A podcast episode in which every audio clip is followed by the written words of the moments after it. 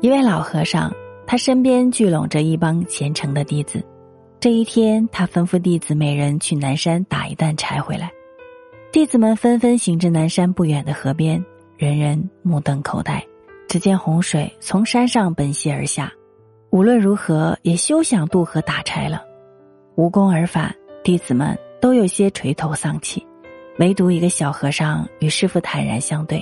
师傅问其故，小和尚从怀里掏出一个苹果，递给师傅说：“过不了河，打不了柴。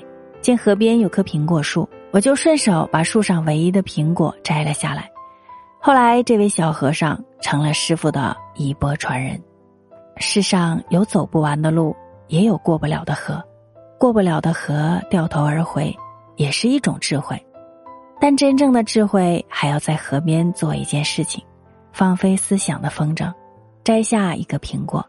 历览古今，抱定这样一种生活信念的人，最终都实现了人生的突围和超越。